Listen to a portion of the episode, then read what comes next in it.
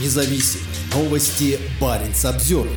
Российские вузы включились в предвыборную кампанию Владимира Путина. В конце декабря однотипные сообщения появились на сайтах учебных заведений, а также в группах во ВКонтакте. На это обратил внимание Баренц Обзервер. Некоторые посты были опубликованы в один день, 29 декабря.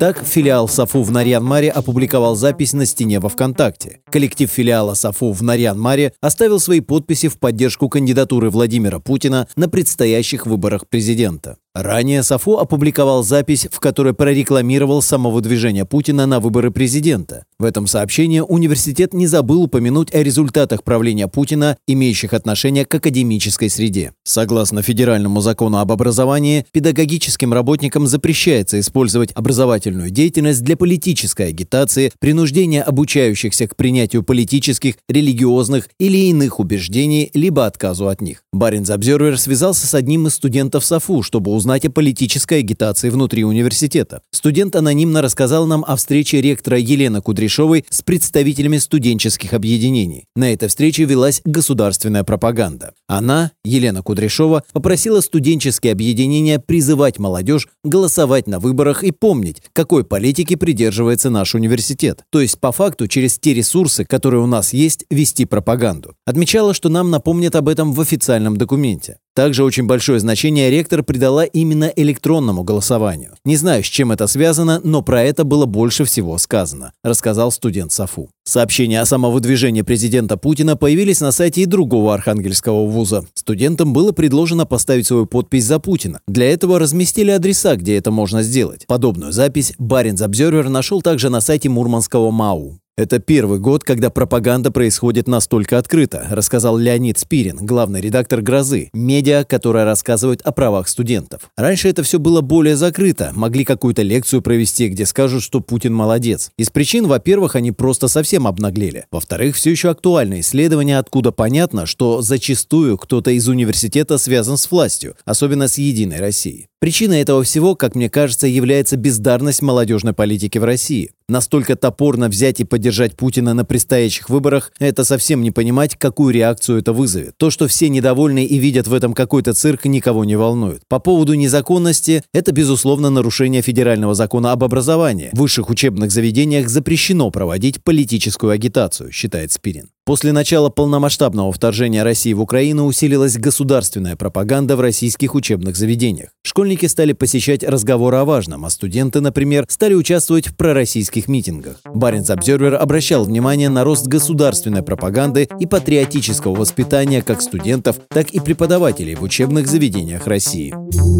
Баренц Обзервер.